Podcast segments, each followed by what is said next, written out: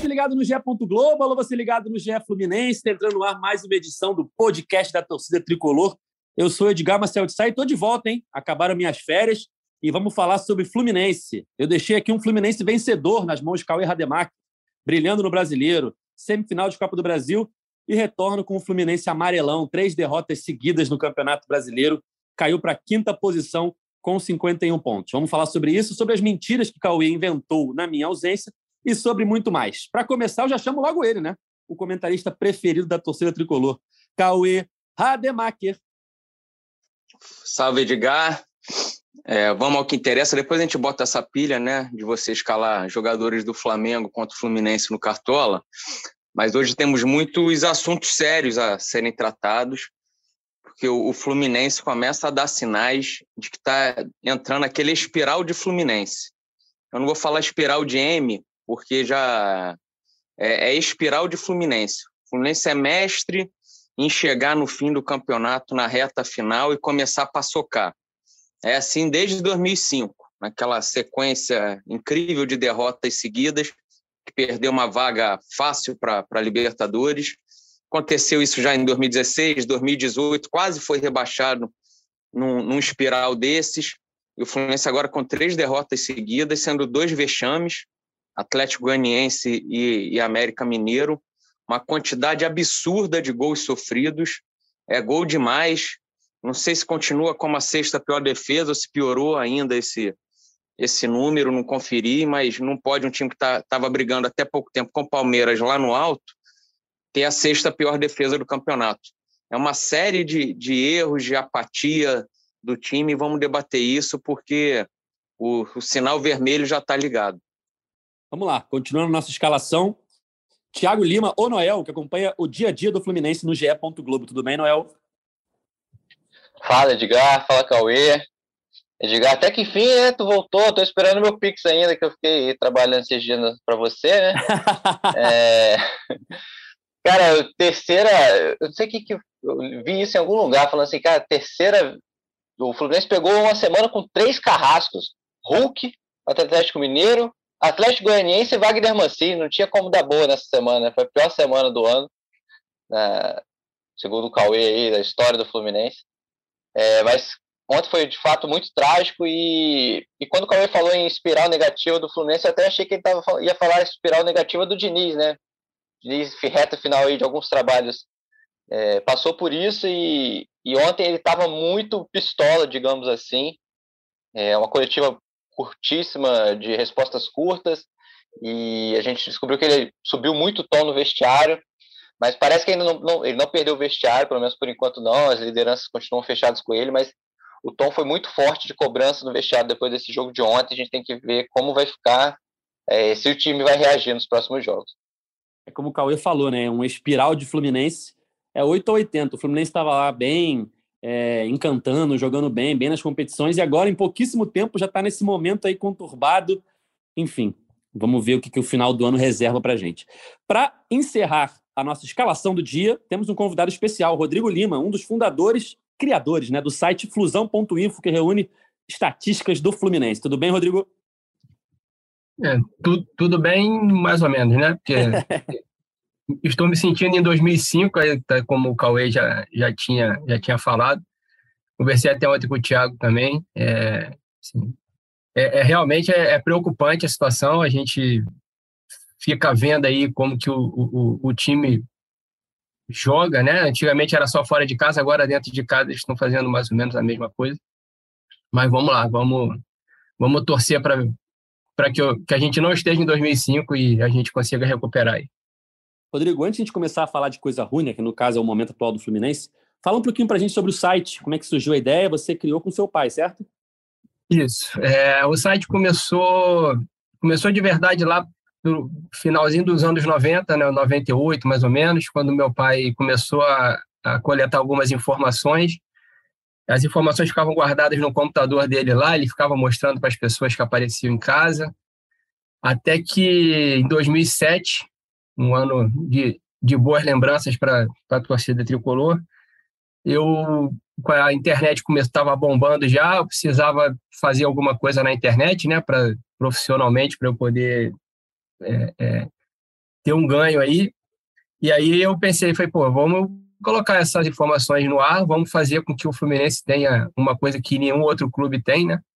E aí foi daí que começou. A gente peguei as informações que ele já tinha coletado, fizemos, fiz o site, colocamos ele no ar e fomos lá no Fluminense, né? Não conseguimos ser atendidos, é, mas conseguimos uma autorização para fotografar as, as súmulas oficiais e agora, em, agora esse ano, no início desse ano, com o livro do Alexandre, Ber, é, Alexandre Berwanger, que é o do Almanac Tricolor, a gente, eu fiz uma nova revisão e agora o, o, os dados né, que a gente tem estão todos eles de acordo com, com o livro, alguns jogos que o Fluminense considerava, o livro não considera, então a gente fez todos esses ajustes e, assim, com, com os dados que a gente tem lá, a gente consegue é, é entregar para a torcida, entregar para a imprensa, assim, muita informação.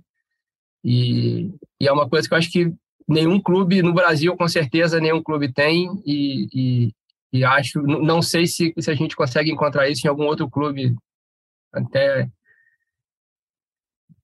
no, no mundo inteiro aí, assim. Mas é uma, é, é, é uma ideia que a gente teve e que estamos aí para ajudar o clube, né, para fazer com que o Fluminense mais uma vez seja o primeiro em alguma coisa aí.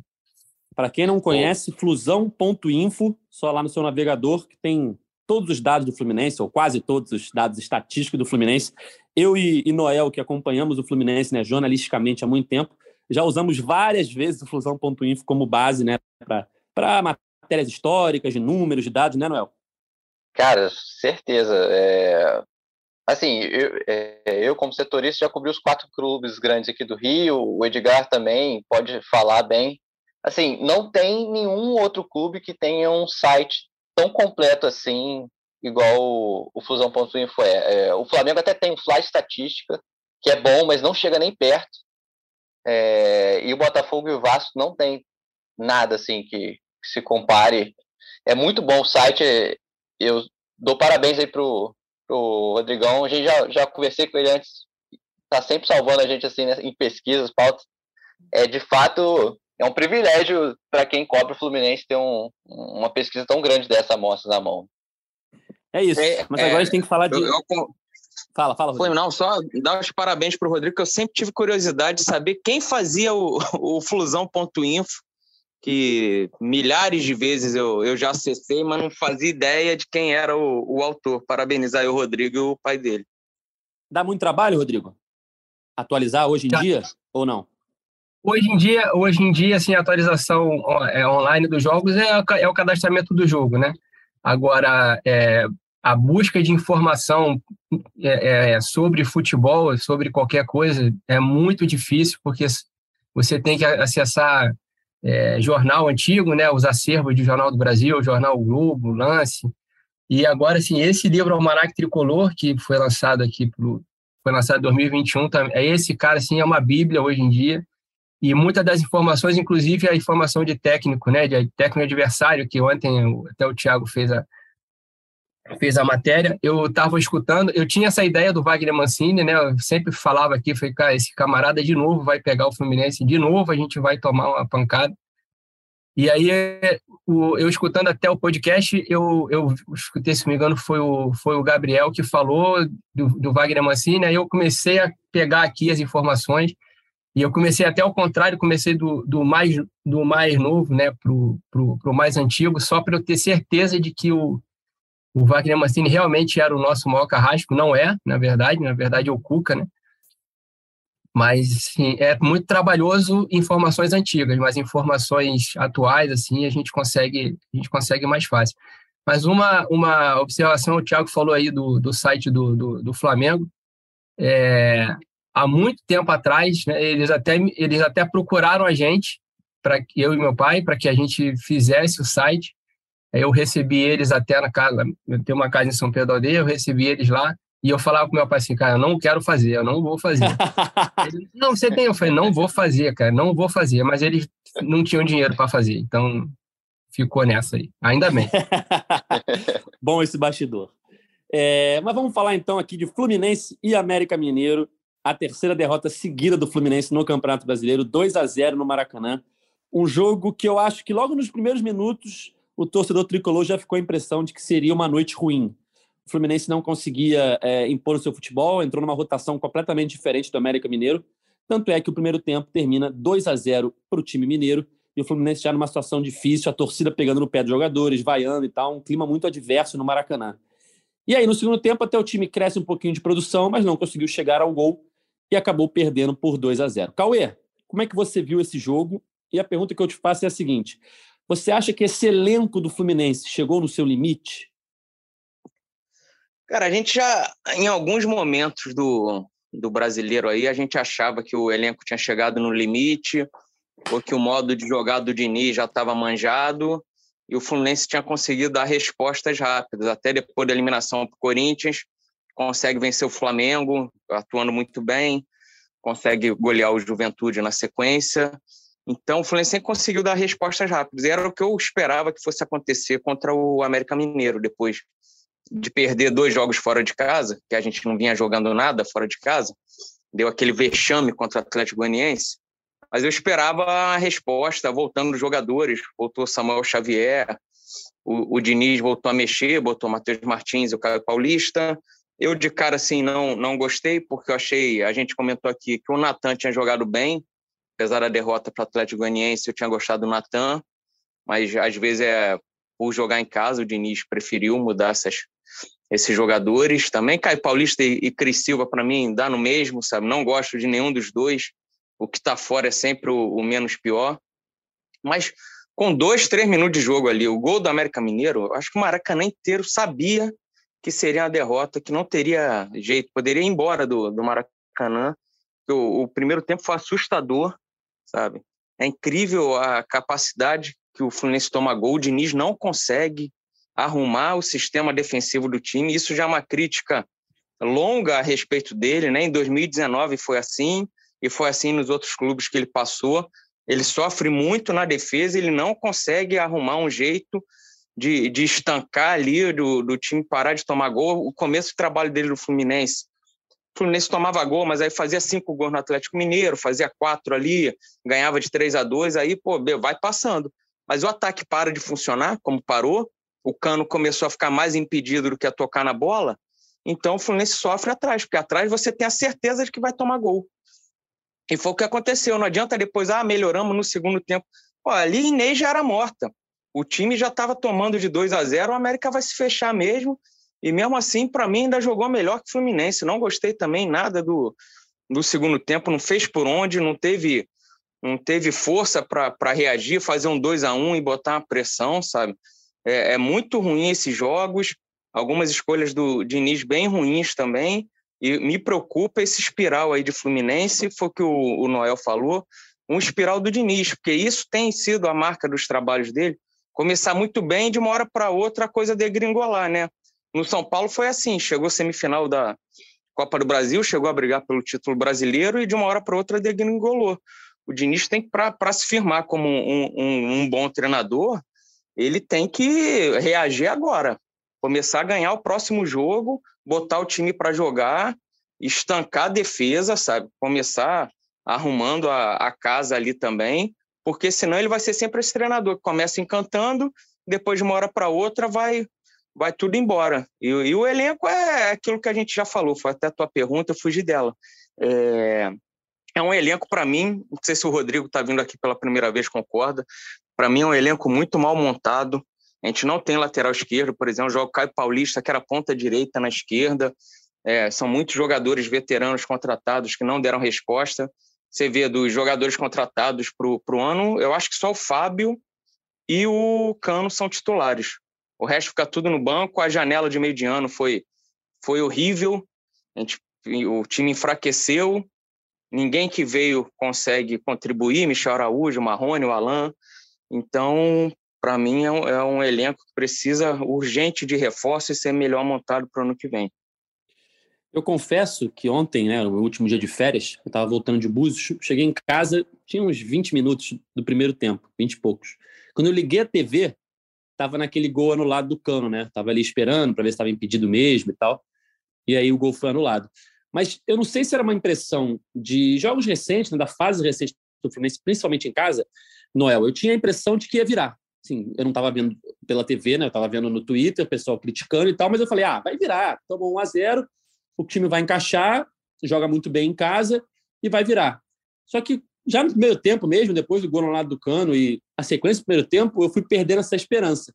Porque, de fato, o Fluminense vinha não só de um bom momento, mas de um bom momento em casa, né? É, na transmissão ontem, se não me engano, falaram que eram 12 jogos sem perder em casa, é, sendo que desses 12 jogos, nove pelo, foram pelo Brasileirão e eram oito vitórias e um empate. Então, de fato, o fator Maracanã vinha pesando muito na campanha do Fluminense. Mas ontem não, não foi o suficiente, né, Noel? Isso mesmo. A, a, última derrota tinha sido para o Atlético Goianiense, no primeiro turno. Tinha mais de um turno, né? Se você fosse pegar aquele 2 a, também 2 a 0 coincidentemente. E, assim, ontem é, eu também tinha essa impressão, eu acho que a torcida também teve, porque o Fluminense, logo no primeiro minuto, o Manuel entrega uma paçoca, o Fábio faz uma defesaça, pressão do América, sai o gol com quatro minutos. Mas a torcida continuou cantando, incentivando, em nenhum momento ela ela duvidou né, do, do, de uma virada, de que dava para ganhar. E ainda foi tentando. Mas a partir do momento que sai o segundo gol, agora eu não lembro exatamente com quantos minutos sai o segundo gol, mas acho que foi entre quase 30 minutos ali. Aí desanda de vez. Aí a torcida sente que, cara, não vai dar. A gente tá vendo que o Fluminense não tá jogando nada, tá criando nada. O América tá massacrando. O América deu um, um vareio de bola no, no Fluminense ontem. É, impressionante como o Mancini conseguiu armar um esquema muito tático para desarmar o Fluminense, tirar a bola do Fluminense e pressionar. Ao mesmo tempo, era um time muito agudo que pegava a bola e já, já explorava velocidade, né? É, não, eles não tentavam cadenciar, era muito agudo e o Fluminense estava sofrendo a pressão, não conseguia sair com a bola. Foi essa chance do Cano ele teve uma chance aos 10 minutos e foi, e foi só. Tirando o gol anulado que não valeu, estava impedido mesmo. Eu, eu, vi na hora lá do Maracanã, já falei com o Daniel Caio, estava do meu lado, ele está impedido. É... Foi só, só uma chance do Cano aos 10 minutos, não fez mais nada o primeiro tempo inteiro. O Diniz estava muito pistola com o Matheus Martins, com o Arias, tanto que ele botou o William Bigode para aquecer com, sei lá, 10 minutos também de jogo, ele já estava aquecendo, era nítido que ele ia voltar com mudança no segundo tempo. Até achei que ele voltou, o time voltou melhor, fez uma blitz ali com 10 minutos, mas não conseguiu. Teve uma chance muito boa com o Cano, que ele gira o corpo na área, mas chuta mal. Um, um chute do Natan também muito bom na entrada da área que o goleiro pegou, mas o, a torcida até voltou a incentivar né, no início do segundo tempo, diferente, que terminou vaiando. Mas assim, passou uns 15, 20 minutos, o gol não saiu, o Fluminense foi perdendo a força e virou, de fato, entornou o caldo começou a vaiar jogador específico, né? É, Nino, Manuel, Caio Paulista, Matheus Martins, muitos jogadores foram vaiados especificamente, pegavam a bola, eram vaiados e no segundo tempo, já na reta final, o torcedor começou a gritar olé, né, para troca de passe do América. Foi assim, um roteiro é, trágico, diria. E apesar daquela derrota para o Atlético Goianiense, o Fluminense não chegou a sair do G4, né? Os resultados ajudaram, o que não aconteceu nessa rodada. Fluminense caiu para a quinta posição, né, se estacionou nos 51 pontos, saiu do G4, mas segue ali na sua briga por uma vaga direta na Libertadores do ano que vem. Rodrigo, hoje sem o Gabriel aqui, você é a nossa voz da torcida. Como torcedor, essa má fase nesse momento de reta final de campeonato te preocupa pensando numa vaga direta na Libertadores? Porque a gente já viu no passado a importância dessa vaga direta, né? É, me preocupa bastante porque se a nossa sorte foi que o Atlético Mineiro não venceu o jogo, porque se ele tivesse vencido, ele estaria a dois pontos do Fluminense. Né? Agora ele está a quatro. Eles têm um time, assim, um, o, o Atlético, por exemplo, tem um time muito mais forte, né? um elenco muito mais forte. Com relação ao, a, ao elenco, né? que eu acho que o, o, o, Fluminense tem um. Na verdade, a gente não tem um lateral esquerdo improvisado, a gente tem um jogador improvisado, né? porque Caio Paulista assim, é um jogador improvisado e assim, acho, acho eu que assim, a, a minha esperança acabou aos quatro minutos do primeiro tempo. Né? Na hora que, que o, o América veio para cima e começou a marcar ali em cima e fez o primeiro gol e continua marcando, o Fluminense não consegue, não sei se é o time do Diniz, mas do Fluminense, no caso, não consegue sair desse tipo de, de, de marcação. É, e realmente, assim, nesse momento me preocupa bastante, é, porque o Fluminense costuma, costuma fazer coisas nesse sentido, né? É, vídeo aí 2005, que a gente estava com a classificação a Libertadores aí. Aliás, o Fluminense adora contrariar os números, né? 99, em, em 2009 fez o, fez o contrário e agora em 2005 e agora me parece que está querendo fazer o contrário. Noel, você que acompanha o dia a dia, né, como o Cauê gosta de falar, você que sabe das internas, por que Alan não estava no banco ontem? Ficou sabendo de alguma coisa? Cara, não. Fez falta, hein? Fez falta, tá jogando muito, pô. mas era uma opção, melhor que o William, na minha visão. Eu sei. Tô, tô é, não, ele, mas, mas ele, ele, ele foi relacionado para os últimos três jogos, né, mas não estava nem entrando. Ele começou a ser Sim. relacionado à Juventude, Atlético Mineiro, Atlético Goianiense, nem entrou em nenhum dos jogos. É, mesmo que ele tivesse ontem, acho eu... que ele também não entraria. Mas. É, foi mal. Fala, fala. Fala, Noel, desculpa. Não, eu só ia falar não, que. Não, eu queria fazer uma pergunta, era para você mesmo. Cara, vamos lá, vai, vai, Cauê, faz a pergunta. Não, é que o, o, o Noel, na, na, nessa madrugada de domingo para segunda, subiu uma matéria muito boa sobre o tom da cobrança do Diniz no vestiário com os jogadores. É, tá lá no, no, na página do Fluminense, no GE. Então, eu queria que o Noel falasse um pouco sobre esse bastidor aí de vestiário, a cobrança do Diniz com os jogadores. Cara, foi, foi assim, muito sintomático pela coletiva dele, pelas respostas, do jeito que ele estava na coletiva, a gente percebia que ele estava muito pistola. É, ele tinha uma viagem de fato para São Paulo, então houve um pedido da assessoria para que as perguntas fossem curtas, porque ele tinha um compromisso, mas ele ele estava muito curto, é, pragmático nas respostas. Ainda assim, deixou soltar algumas frases que eu acho que passaram bem o recado, né, falando que ah, tinha que ter vergonha do que produziram jogadores, de que vão jogar quem mostrar vontade de jogar, sabe? Então, já, ele já meio que passou um recado ali nas entrelinhas. E na zona mista do Samuel Xavier, foi o único que falou com a imprensa. O Samuel Xavier também, numa das, se não me engano, na última resposta, ele fala: ah, o Diniz não cobra só, só na derrota, não está cobrando só agora, ele já cobrou até em vitória, com, com tons ríspidos, né, falas duras. Então, a gente foi apurando depois disso, o que, que aconteceu, e de fato houve um tom muito acima no, no vestiário. O Diniz é, fez uma cobrança muito grande e, e, teve até, inclusive, jogador que, que interpretou que o Diniz deixou entendido ali que se não. É, se o time não continuar evoluindo, se ele achar que não tá, vai fazer mais o time evoluir, ele pode sair, né? A gente lembra que ele está em final de contrato, já começou a negociar a renovação para o ano que vem, o, o empresário dele é, o Juliano Bertolucci já teve no Rio, já, já fez a primeira reunião com o Mário na semana passada. É, mas está um, nesse clima, né? Eu até fiz um questionamento assim, será que o Diniz perdeu aí, tá perdendo o vestiário, o vestiário tá rachado, mas pelo que eu descobri. Isso eu ia te perguntar, porque eu, é. eu acho que a grande preocupação no momento desse é se se a coisa desandou ali, né, entre, entre jogador, treinador, porque aí a esperança diminui ainda mais, né? Ainda mais, é. Mas não, não foi isso, pelo menos, que, que me passaram. Falaram que as lideranças do elenco continuam fechadas com o Diniz, né? Liderança do elenco você tem o Ganso, que é muito fã do, do Diniz, você tem o Felipe Melo, que é fã do Diniz, foi um dos que fez força para fez coro, né, para o Diniz vir, para contratarem o Diniz é, o próprio Samuel Xavier, que é um dos mais experientes do elenco ali. Então, assim, não acho é, dos bastidores que o, o vestiário tenha rachado, mas a gente tem que ver como vai ser esse, o tom dos próximos jogos, como os jogadores vão reagir, inclusive o tom do Diniz, né? É, e só sobre o, o, o, Alan que você me perguntou, era uma pergunta que eu já tinha imaginado fazer para o Diniz. Num pós-jogo, mas seria assim, saber se por que, ele não levou, se o Alan sentiu alguma coisa foi só opção mesmo. De fato, o Alan é uma contratação dessa janela que o Fluminense conta mais para o ano que vem.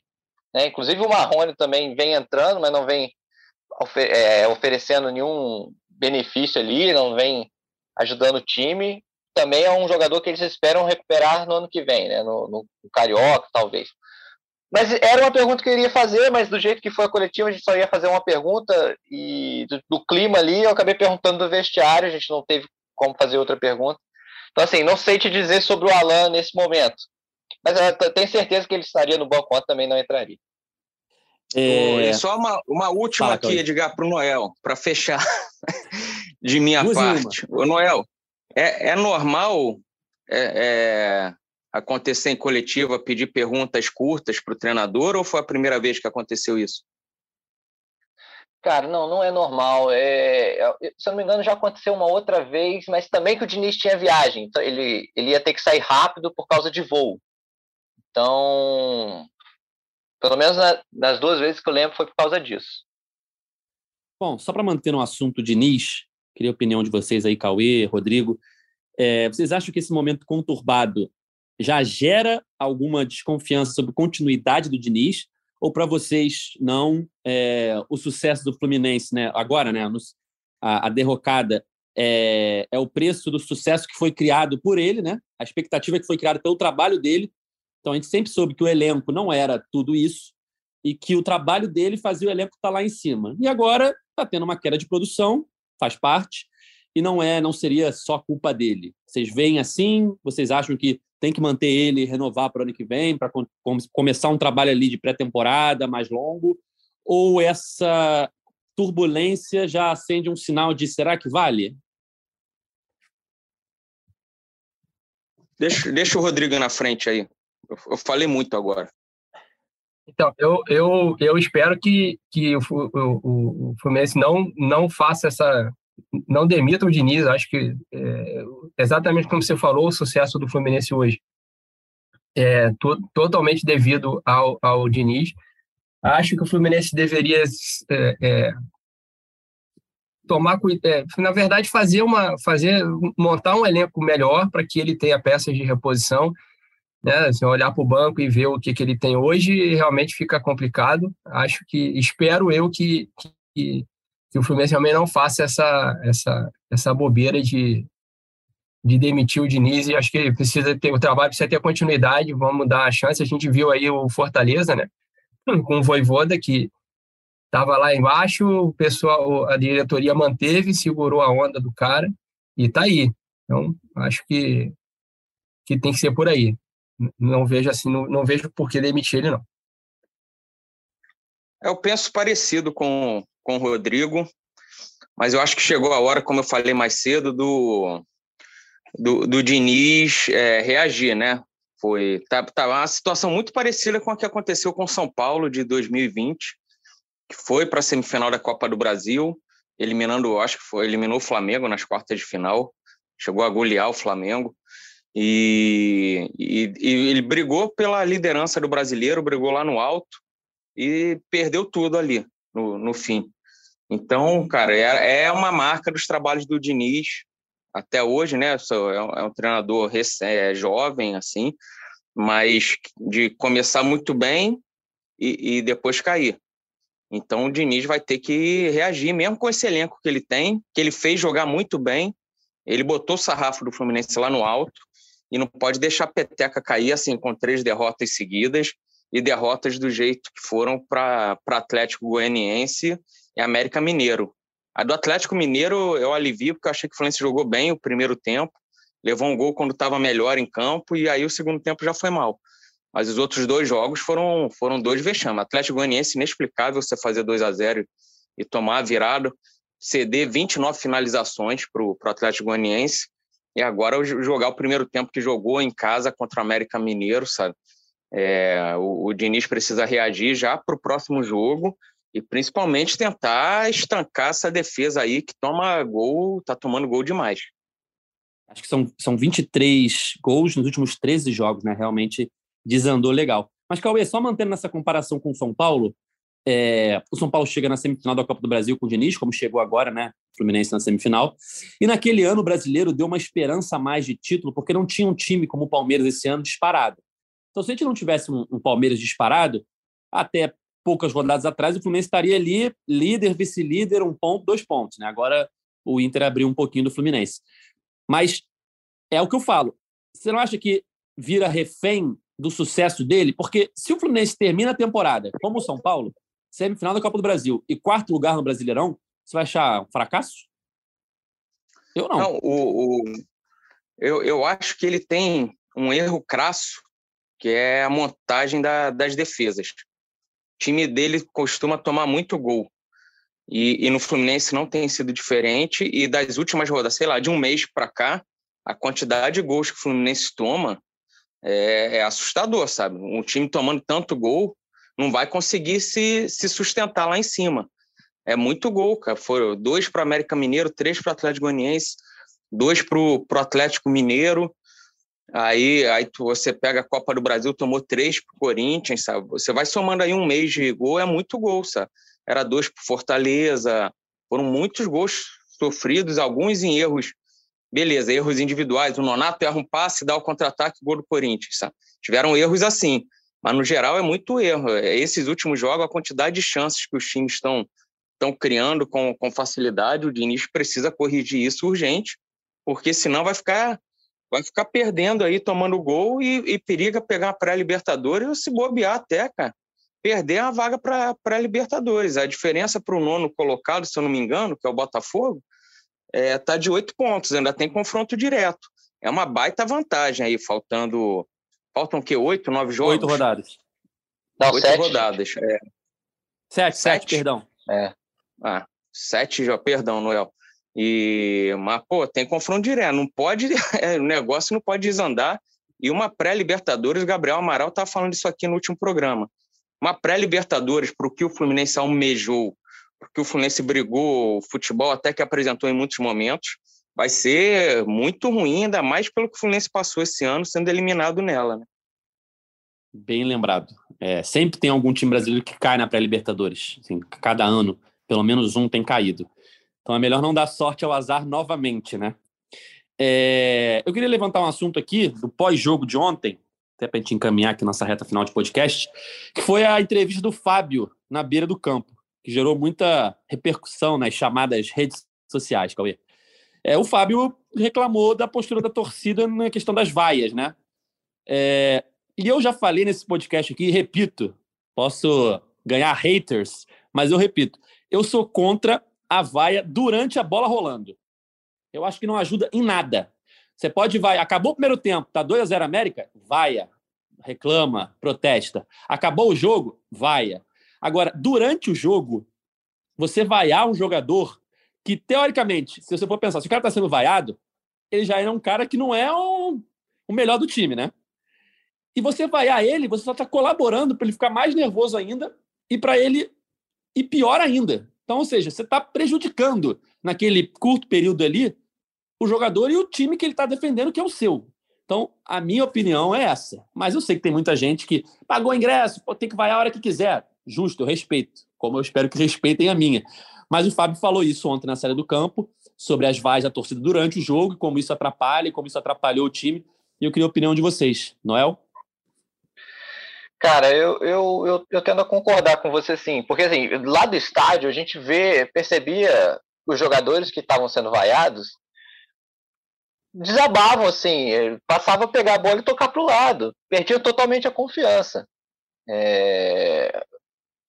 Caio Paulista, Manuel. Manuel, cara, que já errou no primeiro lance, quando começou a ser vaiado, desandou de vez. Ele não estava acertando já nada antes e piorou depois. O Nino, é, é, o Nino teve, teve um chute que ele dá, né, de fora da área tal, que assim, pare, é, ele se precipita, né, dá um chute de longe, assim, tentando, mas assim, claramente ele pistola do que totalmente satisfeito com, a, com, a, com o tom de cobrança naquele momento e tal é, é um assunto delicado. De fato, o torcedor está pagando e tem o direito de, de se manifestar a qualquer momento. É, eu diria que nem, se, nem só quando a bola estiver, sei lá, no intervalo e após o jogo, né? Mas nos minutos finais ali você pode fazer um protesto. Né? Então, ah, ali já está perdido, né? Nos minutos finais, é. Exatamente. É, mas assim, eu acho que o, o, torcedor pode vaiar, mas tem que ter a consciência de que ele também pode atrapalhar, né? O jogador, o jogador que está sendo vaiado, ele pode até ser um, um craque que não está bem no dia, ele pode estar tá mal no dia, começar a ser vaiado e aí, de fato, ele só vai cair mais de produção, né? E, e o jogo do Fluminense, do Diniz, é um jogo de confiança, né, Cauê? Você precisa ter confiança para tocar a bola ali atrás, para sair jogando. Mas eu discordo, eu discordo de vocês dois. Eu fico sempre Fala. com o Abel Braga. O torcedor é soberano. É, se, se o cara não tem caixa para aguentar a vaia de, de, do torcedor ali, tomando de 2 a 0 do América Mineiro em casa, depois do vexame que foi o jogo contra o Atlético Goianiense, óbvio que a vaia não vai fazer o time jogar melhor, mas é a forma que o torcedor tem ali de, de extravasar, sabe? O, o time pagou o mico, um dos micos do ano contra o Atlético Goianiense, na última rodada. Aí começa o jogo, tomando 2 a 0 do América Mineiro, mas é impossível o torcedor não vaiar, é impossível. Sabe? Não, o Rodrigo, eu não tô dizendo que não tá tem que vaiar, como, não. como torcedor. Não, eu não tô, jamais vou incentivar, Cada um tem que faz vaiar, o que quiser. Vai, não, não vai melhorar o time, mas, cara, não tem como o torcedor não vaiar. Ali, eu, eu acho ruim quando, às vezes, teve um jogo recente, eu não vou lembrar qual foi, se foi Copa do Brasil, o que foi, que estava empate e começaram a vaiar, se eu não me engano, Caio Paulista. Ali eu sou contra, se está empate, o time está na disputa, com isso você não vai ganhar nada, porque ele errou uma meia dúzia de lances ali. Mas, pô, 2 a 0 em casa contra o América Mineiro, cara, não tem como vaiar. Eu não condeno, assim, o, o torcedor que está ali vaiando. Ele está só vaiando, não está fazendo mais nada. E o Rodrigo, que está na arquibancada aí, pode até falar melhor sobre o assunto. Rodrigo, pode discordar de mim, tá? À vontade. Sei que muita gente discorda. Acho, acho que por conta dessa situação, né, da derrota do Atlético, do, do Atlético Goianiense na, na, na quarta-feira, acho que ia ser impossível para a torcida realmente não vaiar o time. É, acho injusta a vaia, a vaia para o Manuel, acho que... Ia falar é, isso. É, não, não concordo com ela, acho que é o cara que está produzindo bastante durante esse ano e não merecia a vaia, mas outros jogadores realmente aí não, não tem jeito, né? Assim, até o próprio Marrone, na hora que, que aparece ali para entrar, a torcida já, ali naquele momento, já não era hora para botar, né? O cara não fez absolutamente nada pelo Fluminense durante o ano todo, assim, fica muito difícil de. É, e o próprio Nino, eu não achei que o Nino foi vaiado pelo jogo de ontem, eu achei que o Nino foi vaiado pelo jogo do Atlético Goianiense, né? Pelas Achei falhas dele lá. injusto que nem no Manuel. Pois é, é... Enfim, mas assim, também justiça seja feita. A torcida não vaiou quando o Fluminense tomou o primeiro gol. O Fluminense continuou sendo pressionado, a torcida não vaiou. O caldo desandou a partir do segundo gol. Aí eu acho que também a torcida sentiu que não ia dar. Não, não tinha. Acho que perdeu as esperanças e aí começou a, a apontar culpados. Né? E, de, e, no intervalo, bem ou mal, também apoiou, né? Na volta do intervalo. Na volta, sim, sim, apoiou. Enfim. É, nunca vamos concordar todos, mas o Fábio falou depois do jogo a visão dele e gerou muita é, repercussão nas redes sociais. Pelo menos eu estava vendo lá a tuitada do arroba Flu da matéria e tinha várias respostas lá, que é meio que um termômetro que está repercutindo. Ô, Bom, ô, Edgar, e pela fala. primeira vez o Diniz escuta gritos de burro, né? De um coro de burro quando ele chama o Marrone no fim do jogo. Vocês lembram em 2019 se ele passou por isso? Cara, não lembro. Cara, ele passou. Deve ter passado. Na derrota que custou a queda dele para o CSA, 1 a 0 em casa. Eu estava naquele jogo. É, no momento que o Fluminense toma o gol, ali no meio do segundo tempo, vai passando o tempo, a, a, torcida explodiu contra o Diniz ali e ali foi o jogo que ele foi demitido. É, também teve esse episódio bem lembrado aí pelo Noel. E eu quero saber, Cauê, o jogo contra o Havaí é o jogo mais importante da história do Fluminense? você tem dúvida? O, o Rodrigo tá aqui não, não, não, me deixa mentir, cara. O, ele vai botar até no flusão.info, vai, vai abrir um espaço lá para botar, que é o jogo mais importante da história, cara. É um jogo de mil pontos, porque não são só os três pontos, é, é aí você ganha, faltam seis rodadas só, e você vai mantendo aquela distância ali, sabe? São poucos jogos que faltam, você tem, cara, numa boa. O, problema é o Fluminense ressuscitar o Havaí também, né? Já não basta o Atlético Goianiense, o Atlético Mineiro, que não vinha ganhando de ninguém em casa, ganhou do Fluminense. Não vai o Fluminense inventar de, de ressuscitar o, o Havaí, que está lá atrás. Tem que ganhar de qualquer jeito. Público, né? O, jo o jogo é, é sem, sem, público. Perfeito. Perfeito. Sem público ainda por cima. Não, não dá, cara. É, é campo neutro. É fingir que está no Maracanã ali tocar bola e, e, ganhar de qualquer jeito, o Cano ficar menos impedido também, não tomar gol e ganha de 1 a 0 ali, pronto. É aquele joguinho que o Fluminense gosta de se complicar, Cauê. E já são o quê, Noel? Seis derrotas seguidas fora de casa no Brasileirão, né? Cara, acho que sim. Acho que, se não me engano, são seis. Não ganha. No Brasileirão, não ganha desde do, daquele 3 a 2 contra o Goiás. Ih, faz tempo. Terra Dourada. Faz foi tempo, antes das minhas férias. Isso foi em E- julho. Isso foi em julho. Meio de julho. É, rapaz. Exatamente. E, e, e- somando todas as competições, não ganha desde o 1x0 sobre o Fortaleza, lá na- no jogo de, da Copa do Brasil.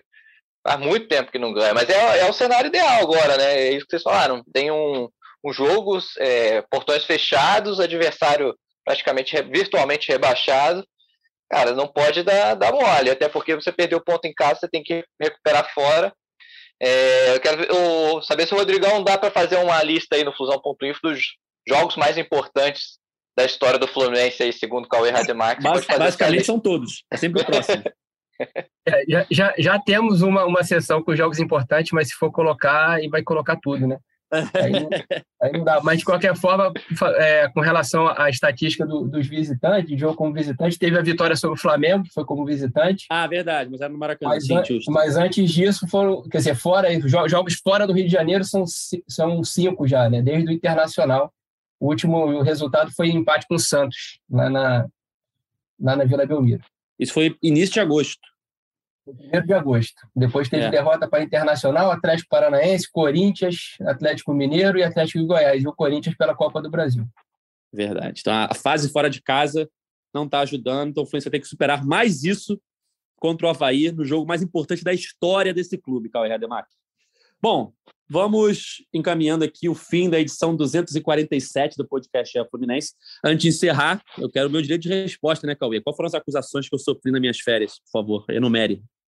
Acusações não. O torcedor pôde entrar na liga lá do Cartola e ver que você, no Fla-Flu, escalou meio time do Flamengo e o Pedro de capitão.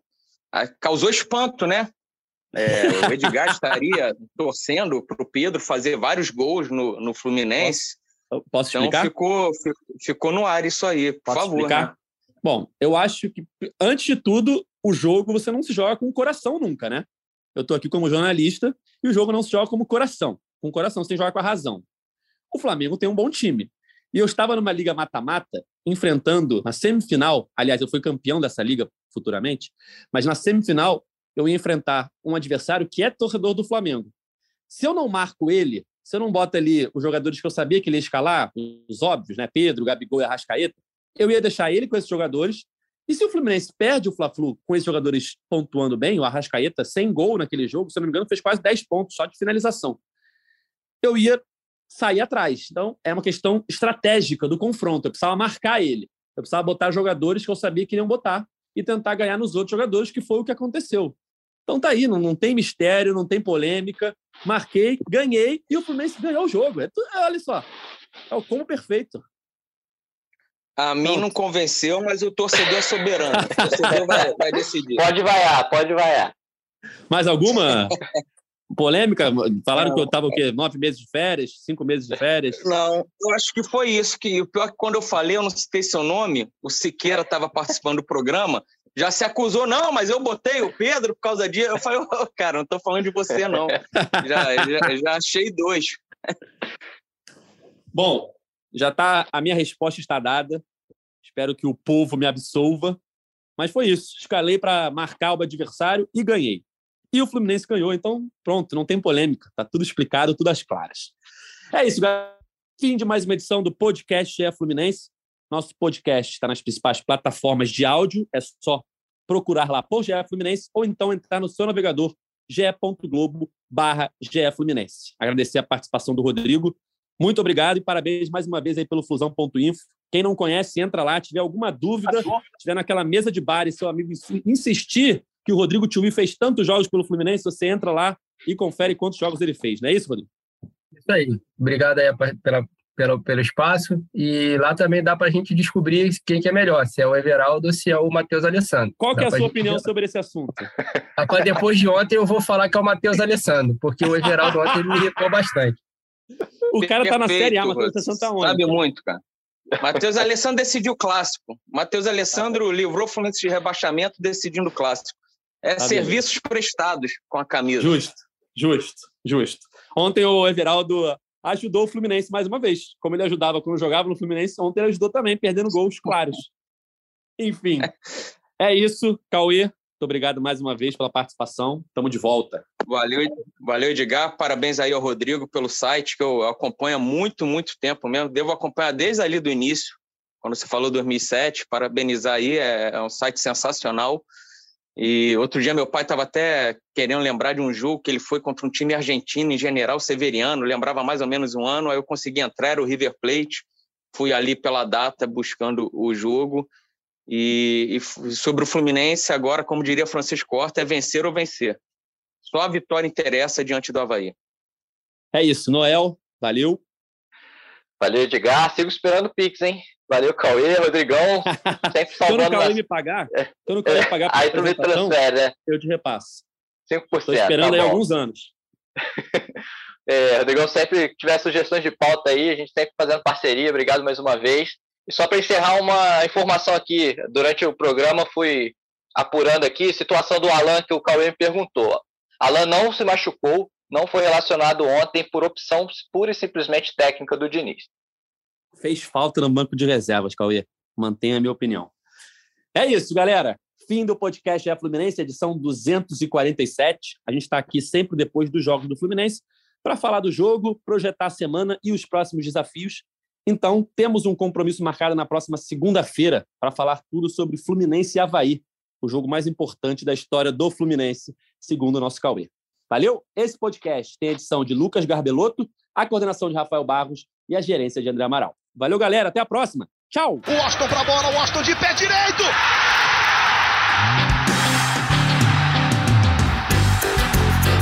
Sabe de quem? Do Fluminense! Do Flusão, do tricolor das Laranjeiras. É o GE Fluminense.